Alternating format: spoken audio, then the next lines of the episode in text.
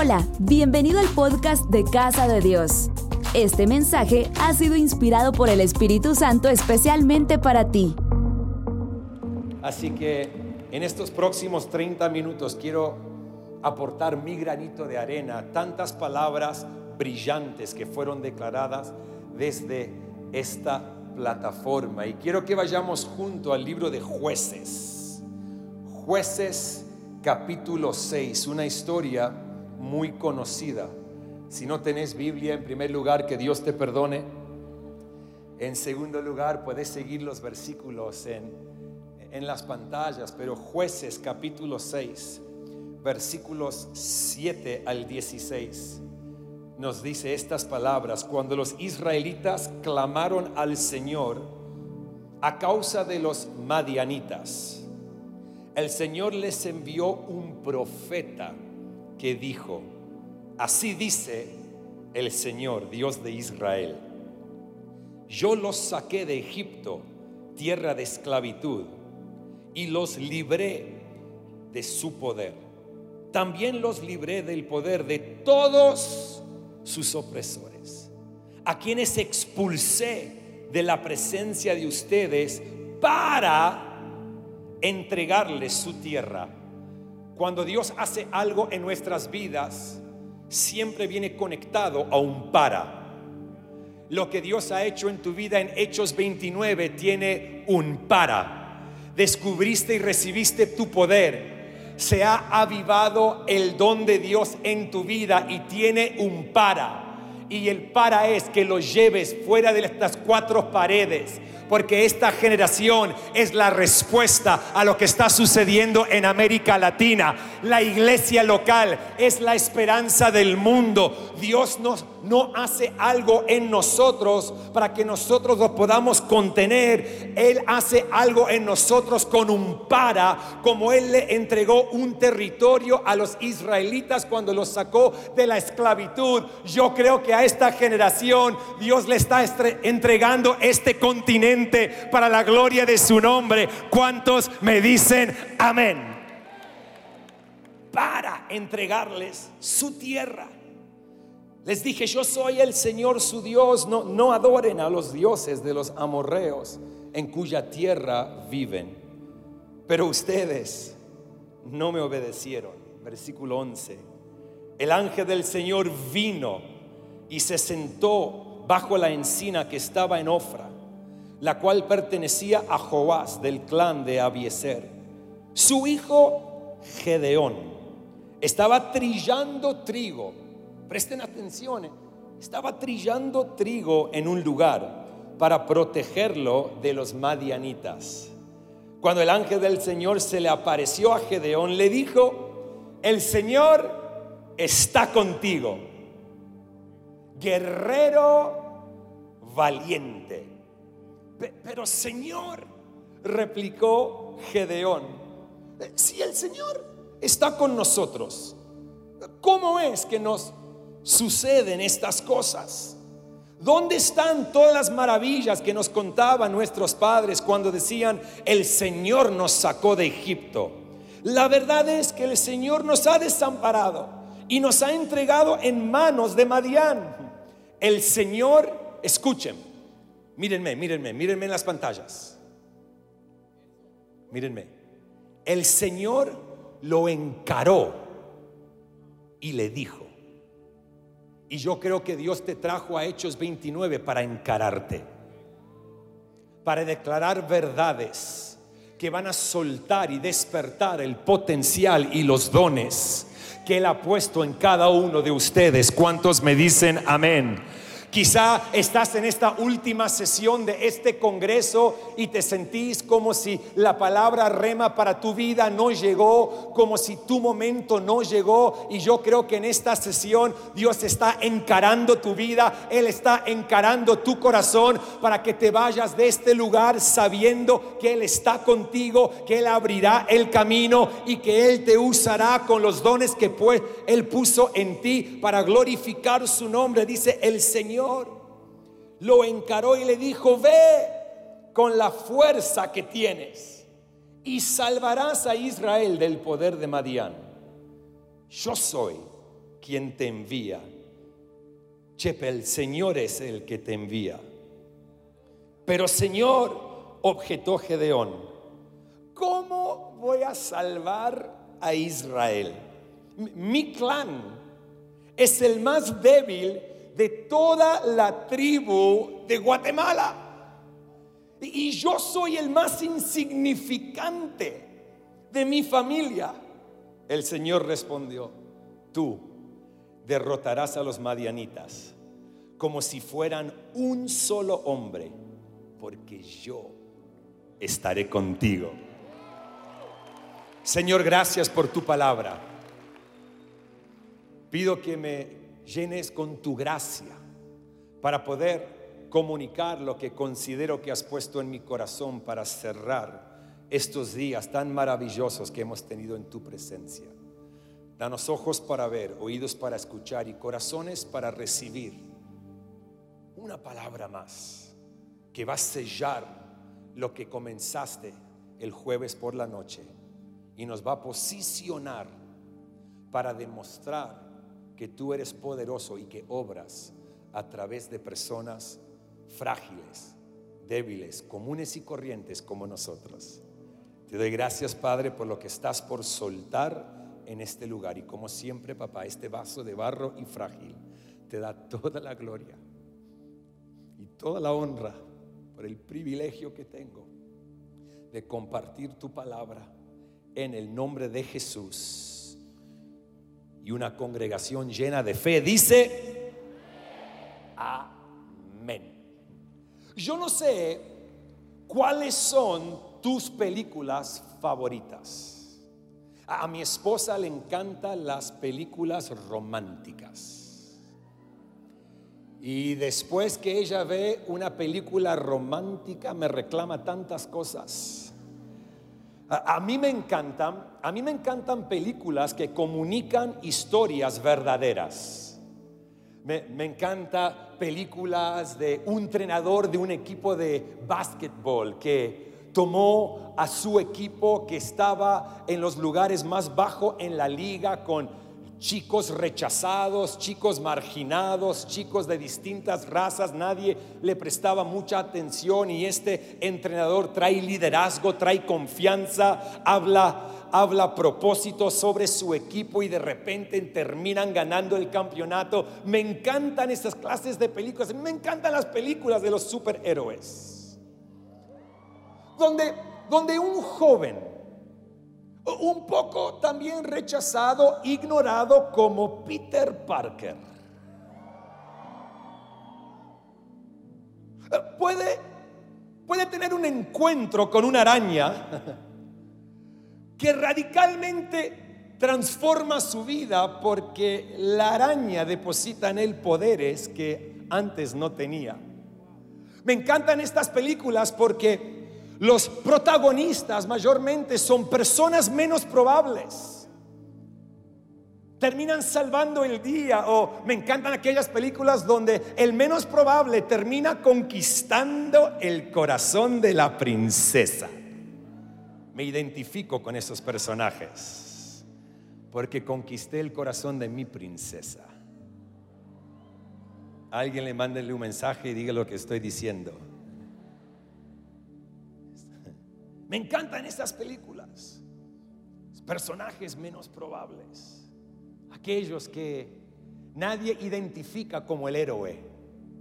Aquellos que nadie dice, ah, eh, eh, eh, él va a salvar el mundo, él, él va a salvar el día.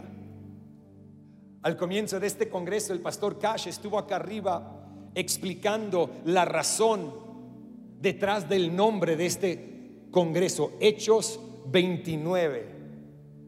Eh, muchos lo sé porque es mi sexto, séptimo año viniendo acá y cuando uno postea qué buen tiempo pasamos en Hechos 29, alguien que no entiende nada, que no vio, no estuvo presente, no vio en la transmisión en vivo, porque son todos los que no están presentes que tienen las opiniones más altas.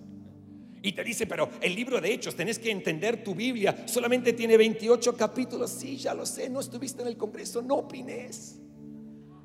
Guarda tus dedos gordos, baja tu celular, compartile a alguien. acerca de Jesús o anda a orar por el amor de Dios.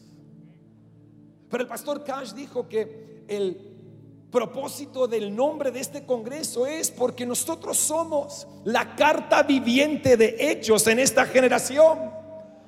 porque la historia continúa con su iglesia local en estos tiempos. La historia continúa con su pueblo en estos tiempos y es por eso que he titulado este mensaje para cerrar este congreso. La historia continúa con personas menos probables.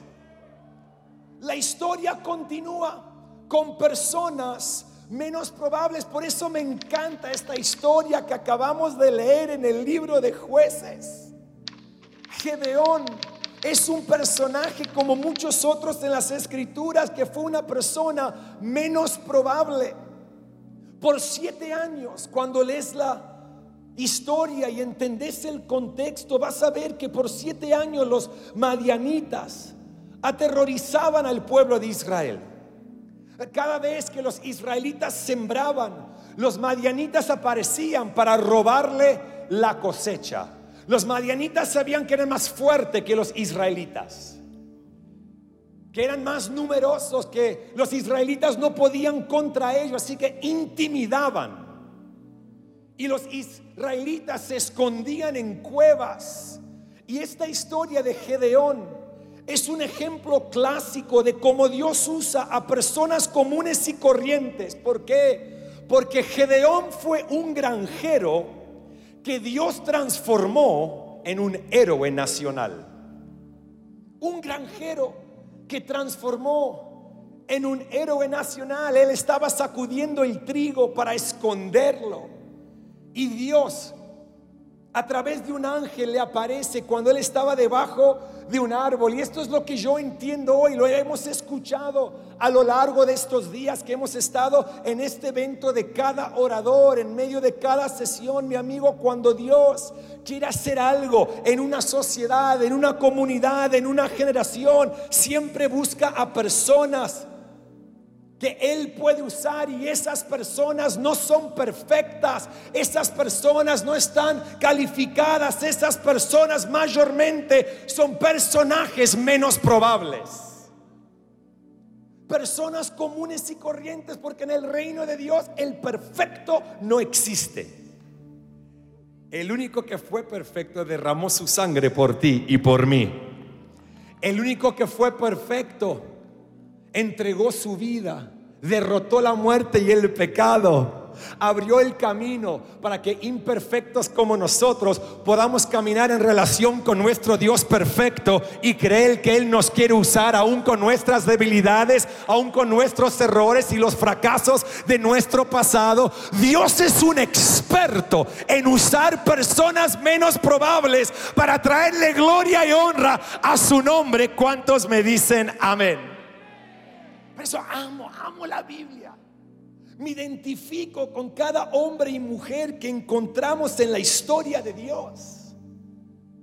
Y tenemos que irnos de este congreso este año con la certeza de que no importa quién eres, a dónde has estado, lo que has hecho, tu condición actual, Dios te quiere usar. Dios te Dios te ha marcado y ha puesto en ti los dones necesarios para cumplir su propósito en tu vida.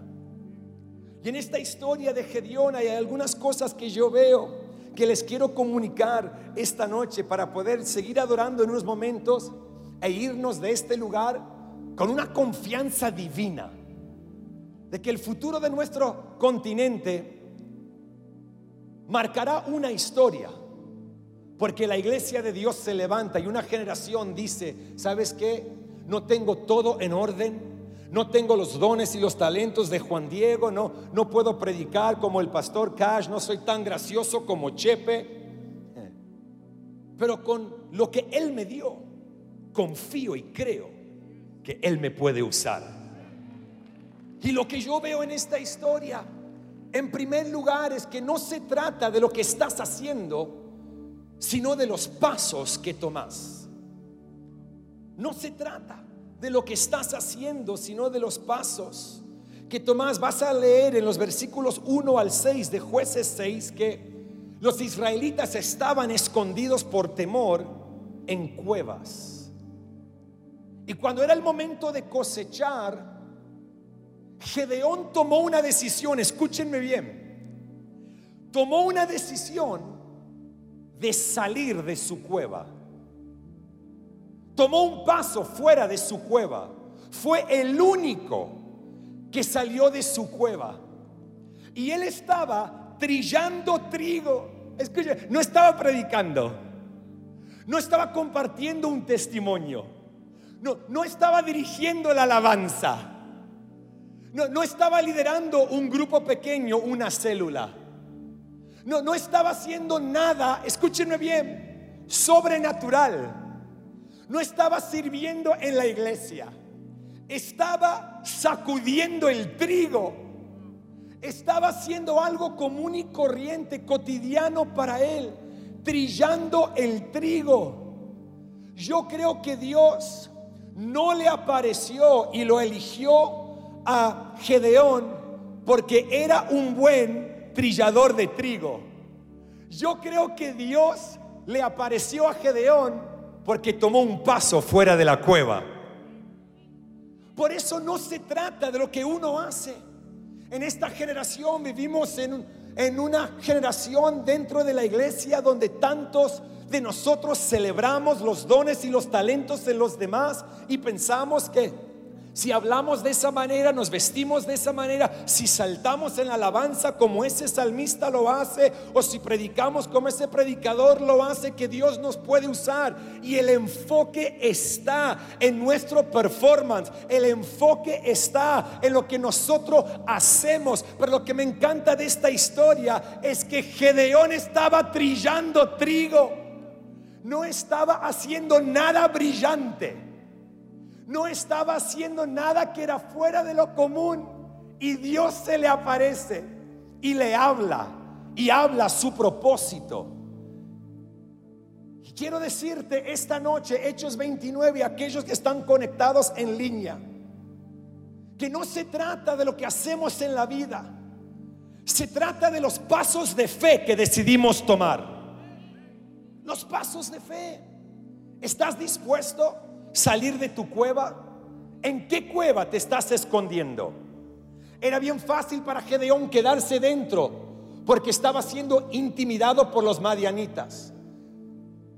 Todos los demás israelitas estaban llenos de temor y no podían salir, pero Gedeón se despertó esa mañana y dice, ¿sabes qué? tenemos que tenemos que trillar el trigo, tenemos que tenemos que colectar la cosecha, mi, familia está con hambre y, tenemos lo que necesitamos y el enemigo está viniendo, pero ¿sabes qué? Voy a arriesgarme, voy a tomar un paso fuera de la cueva y pase lo que pase, venga lo que venga, ya no me puedo quedar más en esta cueva. Y a la medida que él salió, Dios se le acercó. ¿En qué cueva te estás escondiendo? Quizá estás en una cueva de temor. Quizá estás en una cueva de inseguridad. Quizá estás escondido en una cueva de fracaso. Quizá en una cueva que está llena de tus debilidades y tu enfoque está en tus debilidades en lugar de enfocarte en el potencial que Dios depositó en tu vida. ¿En qué cueva te estás escondiendo? La palabra para ti, para cerrar este congreso es, no te podés quedar ahí. No te podés quedar ahí. Hay que salir fuera. Hay que tomar pasos de fe. A mí me encanta escuchar el testimonio de esta casa. Cuando el pastor Cash habla de cómo él se sentía cuando comenzó a predicar, cómo él se sentía cuando empezó a pastorear y a, y a liderar, no hacía las cosas quizá de la manera que él la quería hacer, pero constantemente decidió tomar pasos de fe. Y a la medida que caminó en fe, Dios se le aparecía. Y hoy estamos viviendo en este lugar, en los frutos de los pasos de fe que un hombre y una mujer decidieron tomar. Pero si te quedas en la cueva, jamás vas a poder ver lo que Dios quiere hacer en ti, por ti y a través de ti.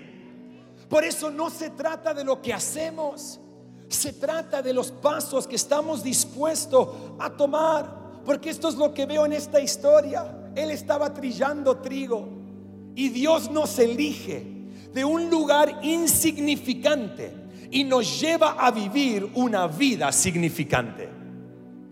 ¿Qué, qué pasos estás dispuesto a tomar? Yo le doy gloria a Dios por lo que hoy estamos viviendo en Hilson, América Latina. El 15 de noviembre de 2015 abrimos nuestra iglesia en Buenos Aires. 11 meses después, el 30 de octubre del 2016, abrimos nuestra iglesia en San Pablo. El 5 de mayo de este año, abrimos nuestra iglesia en Monterrey, México. Y nos estamos preparando ahora para abrir en Montevideo, Uruguay. La misma pareja pastoral liderando en estas cuatro naciones, levantando equipos. Y yo no creo que Dios nos está respaldando porque somos brillantes con lo que hacemos. Yo sé que no soy el mejor orador, yo sé que me falta mucho, en mi liderazgo y tengo que seguir creyendo y creciendo y avanzando y dejar que Dios moldee mi carácter y cambie paradigmas en mi forma de pensar y de ninguna manera creo que Dios nos está respaldando por lo que estamos haciendo, pero sí creo con todo mi corazón que Dios nos está respaldando porque decidimos salir de la cueva y tomar pasos de fe. ¿En qué cueva? Te estás escondiendo. Tengo buenas noticias para ti esta noche. Vas a salir de esa cueva. El mantel es más que suficiente. Vas a salir de esa cueva. Porque en estos días Dios ha avivado el poder de la resurrección en tu vida. Vas a salir de esa cueva porque Dios en estos días te dijo que te tenés que levantar no te puedes quedar en tu zona de confort, no te puedes quedar en tu dolor, no te puedes quedar en esas inseguridades. Dios ha puesto algo en ti y a través de ti Él quiere brillar para que una generación pueda llegar a sus pies y conocer su amor y comenzar una relación con Él, mi amigo. Nosotros somos la respuesta que el mundo está buscando y la iglesia no se puede quedar en la cueva. Él respalda a nuestros pasos de fe. En segundo lugar, lo que veo en esta historia, y esto me encanta, le voy a echar ganas aquí un poco. No se trata de cómo te ves, sino de cómo Él te ve. No se trata de cómo te ves. Deja de llenar tu vida de filtros. Porque no te gusta cómo te ves. Se trata de cómo Él te ve. El ángel le aparece a Gedeón y le dice, el Señor está contigo, guerrero valiente, síganme un poco. Y yo imagino que cuando el ángel le dice, el Señor está contigo, guerrero valiente, que Gedeón...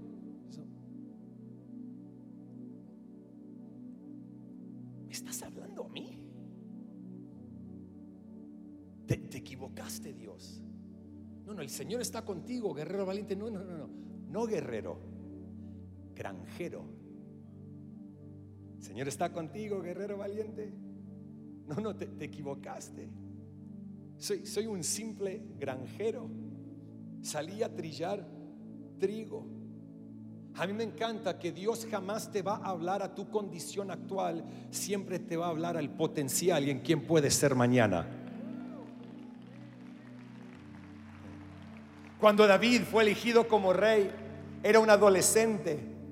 El papá no lo presentó en primer lugar, los hermanos de ninguna manera pensaron que era él. Cuando apareció David como un niño, como un adolescente, Samuel lo ve y dice, wow, e, e, es un adolescente, es como decimos en Argentina, un pibe. El papá pensando, David, el más joven, el pibe, pero Dios no vio a David el pibe, Dios vio al rey dentro del pibe. Porque Dios siempre ve el potencial que Él ha puesto en ti. Y por eso no se trata de cómo te ves, se trata de cómo Él te ve. Dios le dijo a Gedeón, guerrero valiente. Pero Gedeón tenía un complejo de inferioridad. Tenía temor y no se veía como un guerrero valiente. Y esto es lo que sucede. Escúchenme bien, por favor. Cuando no te ves correctamente, lo único que le ofreces a Dios son tus excusas.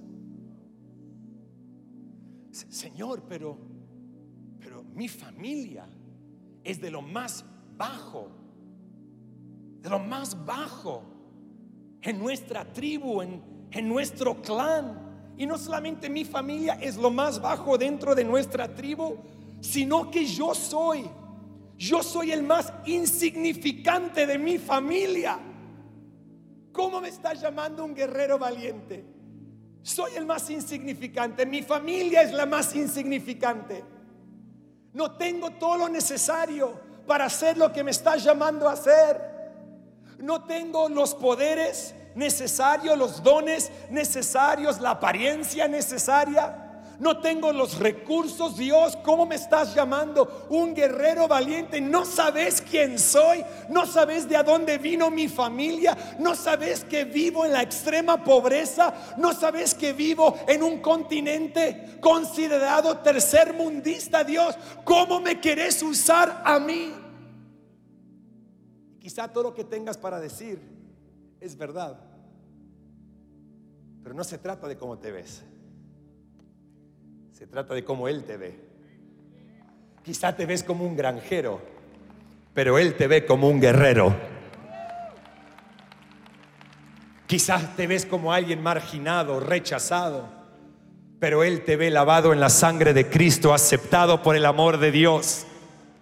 Quizá como te ves es como un fracaso, pero Él te ve como una persona redimida comprado con la sangre de Cristo, que está llena de potencial y que tiene un futuro brillante, porque no se trata de tu condición actual, no se trata de tu contexto actual, se trata del potencial que Él depositó en tu vida, se trata de las promesas en sus palabras, más de seis mil de ellas, y cada una de ellas en Cristo Jesús son sí y amén para tu vida. Mi amigo, no se trata de cómo te ves. Se trata de cómo Él te ve. Yo me acuerdo la primera vez que se me presentó una oportunidad de predicar en América Latina. Escúchenme, mi primer idioma es el inglés. Yo soy australiano. Sé que mis ojos azules y mi cabello rubio te comunica eso. Nacido en Australia. Y me acuerdo que una vez mi pastor Brian me dijo, Chris, queremos Queremos que nuestra iglesia pueda inspirar a América Latina y creo que Dios te va a usar. Y me llegó una invitación de venir a América Latina tantos años atrás, donde hoy por lo menos los últimos cuatro años de vivir en el continente, mi idioma ha mejorado un montón. hablaba como gringo, me confundía con las palabras. Mi, vocabulario en el español, en el castellano no es tan extenso. Y Dios me estaba presentando con oportunidades y yo le ofrecía mis excusas a Dios. No puedo. Te equivocaste. Seguramente pensaste en otro. ¿Cómo yo voy a predicar en América Latina? ¿Cómo, yo voy a, representar a nuestra iglesia en el mundo hispano si mi idioma es tan limitado, papá? Te equivocaste.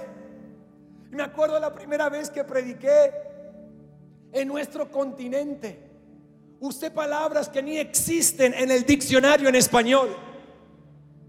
Puedo escribir mi propio diccionario con todas las, todas las palabras que dije de manera errónea. Y al final de la reunión hacía un llamado y gente levantaba su mano para recibir a Cristo. Decía, wow. No sé lo que entendieron, pero levantaron la mano.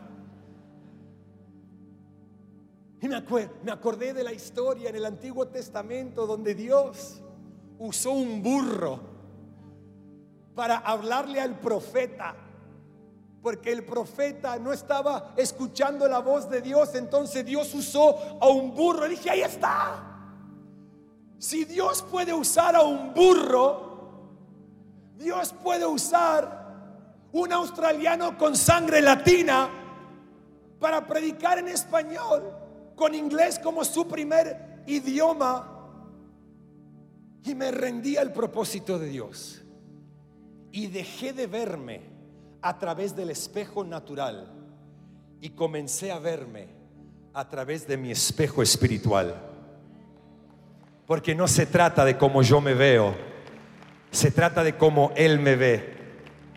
Mi amigo, todos cuando nos vemos incorrectamente, les vamos a ofrecer a Dios nuestras excusas. No puedo, no tengo, no soy capaz, te equivocaste.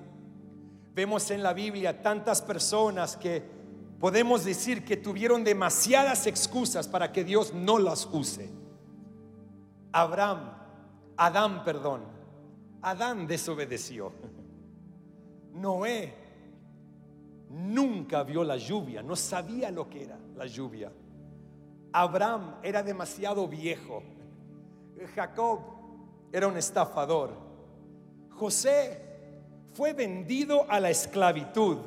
Moisés era ta, ta, ta, ta, ta, ta, ta, ta, ta, tartamudo. Gedeón tenía miedo. Sansón, melenudo y mujeriego. Raab era una prostituta, Lea era fea. Jeremías y Timoteo demasiado joven. David, adúltero y asesino. Elías quiso suicidarse. Jonás huyó de Dios. Noemí quedó viuda. Job lo perdió todo. Pedro negó a Jesús. Marta se preocupaba por todo. La mujer samaritana divorciada más que una vez. Saqueo demasiado bajo, Pablo demasiado religioso y Lázaro estaba muerto. ¿Cuál es tu excusa? No se trata de cómo nosotros nos vemos, se trata de cómo Él te ve. Y Él te ve como una generación escogida. Él te ve como una persona perdonada. Él te ve como una generación marcada por el poder del Espíritu Santo. Él te ve como la cabeza y no la cola. Andas por encima y no por debajo. Él te ve como una persona santificada con un pasado que fue borrado y con un futuro brillante sostenido por la mano y la gracia de Dios. No se trata de cómo te ves. Él hoy te ve como lo vio a David. Hay un rey en ti. Hay una reina en ti. Deja de ofrecerle a Dios tus excusas. Él puede hacer mucho más con tus debilidades de lo que puede hacer con tus excusas. Me encanta. Yo no debería estar sobre esta plataforma me encanta porque Dios se burla del enemigo. Mira, mira mis trofeos de gracia. Adicto, un pasado inmoral, un pasado que cuando yo pecaba aún el diablo quedaba sorprendido. ¿Hizo qué? Nunca vi eso. Pero Dios por su abundante misericordia y su gracia inmerecida y su sangre pura y santa que fue derramada por imperfectos, no por religiosos o perfectos, por imperfectos. Abrió un camino para que este burro pueda ser usado por Dios Vamos a darle gloria a Dios que todos somos burros, que pueden ser usados por Dios. No se trata de cómo te ves, se trata de cómo Él te ve. ¿Cuántos me dicen amén? Los demás nos miran y ven nuestros errores y defectos. Dios nos mira y ve nuestras posibilidades. Él viene a nosotros en nuestra debilidad con la promesa de su presencia que transforma nuestras deficiencias en su fortaleza. Y quiero decirle a alguien esta noche que cuando te ves incorrectamente y pensás que sos inferior y pensás que sos demasiado débil y pensás que no podés, quiero que recuerdes los versículos que hablan de mi vida. Primera de Corintios capítulo 1 versículos 26 y 27. Hermanos, consideren su propio llamado. No muchos de ustedes son sabios, según criterios meramente humanos. Ni son muchos los poderosos, ni muchos los de noble cuna. Algunos ni tuvieron cuna. Pero Dios, a mí me encantan los pero Dios en la Biblia. Pero Dios escogió lo insensato del mundo para avergonzar a los sabios. Y escogió a lo débil del mundo para avergonzar a los poderosos. También escogió Dios lo más bajo y despreciado y lo que no es nada para anular lo que es a fin de que en su presencia nadie pueda jactarse. Te va a dar un secreto. ¿Sabe por qué a Dios le encanta usar personas menos probables? Porque Él sabe que esas personas siempre a Él le darán toda la gloria y toda la honra. ¿Cuántos me dicen amén? No se trata de lo que estás haciendo, sino de los pasos que estás dispuestos a tomar. No se trata de cómo te ves, sino de cómo Él te ve. Y número tres, si mi equipo fiel me puede acompañar, escúcheme bien, esto me encanta. ¿eh? No se trata de tu habilidad, sino de la promesa de su presencia. Gedeón ofrece excusas, soy el más débil en mi familia, mi familia es nada. ¿Cómo voy a hacer lo que estás diciendo que voy a hacer? Y en el versículo 15 y 16 de jueces 6, vemos que el Señor le responde a Gedeón, tú derrotarás a los madianitas como si fueran un solo hombre. Gedeón, tranquilo. Sé que sos granjero, pero lo que veo en ti es un guerrero. Sos el único que saliste de la cueva y es lo único que necesito. Es lo único que necesito, un paso de fe. Yo no te veo como tú te ves, pero tranquilo Gedeón, vas a derrotar los madianitas. ¿Por qué? Porque yo estaré contigo. No se trata de nuestra habilidad de hacer las cosas, se trata de la promesa de su presencia. No me importa quién sos, a dónde has estado, lo que has hecho. Si has depositado tu fe en Cristo Jesús como tu Señor y tu Salvador, pase lo que pase, venga lo que venga en esta vida, tenés que entender que no estás solo no estás sola. Él nos promete su presencia. Él fue el que estuvo con Moisés cuando se presentó delante del faraón. Él fue el que fue el quien fue con David al campo de la batalla para derrotar a Goliat. Él fue el que estuvo con Daniel y sus amigos cuando estaban enfrentando la muerte. Él fue el que estuvo con Gedeón cuando fue al campo de la batalla. Y Jesús nos prometió a nosotros en Mateo 28, 20, estaré con ustedes siempre hasta el fin del mundo.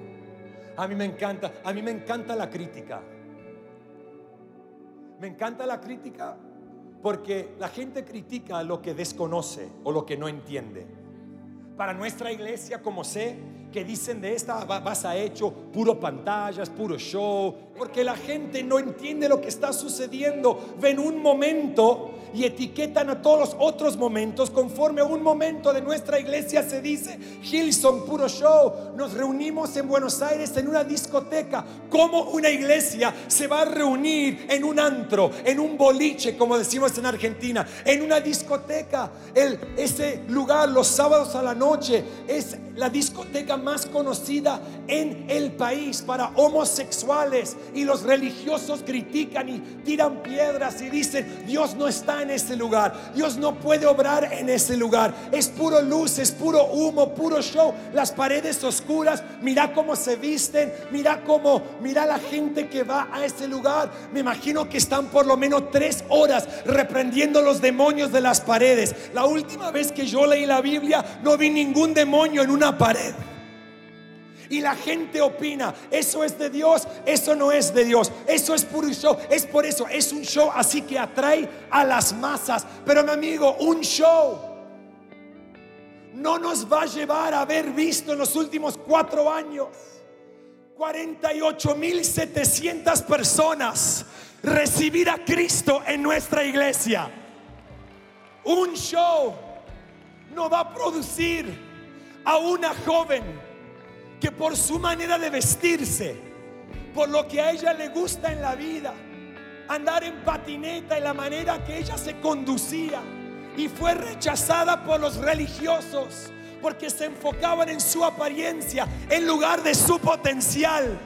Un show no va a levantar a una joven para liderar a miles a la presencia de Dios. Un show no va a llevar a otro joven de uno de los barrios más pobres de Buenos Aires a un lugar donde la presencia de Dios impactó su vida, donde el Espíritu de Dios llenó su corazón. Y este viaje es la primera vez que estuvo en un avión. Un show no transforma vidas. Casa de Dios es lo que es por la promesa de su presencia. La iglesia es lo que es por la promesa de su presencia. No importa lo que venga en contra de ti. No importa lo que los críticos digan. Dios nos ha dado la promesa de su presencia. No se trata de tu habilidad. Él hoy te ve como un guerrero valiente. Y hay guerreros hoy que necesitan salir de la cueva. Él hoy te dice, yo te veo lleno de potencial. Él hoy te dice, no tiene nada que ver con tu habilidad para predicar, no tiene nada que ver con tu habilidad de dirigir la alabanza, tiene todo que ver con la promesa de mi presencia, porque estaré contigo hasta el fin del mundo, dice el Señor. Vamos a adorarle a Él. Vamos, Hechos 29.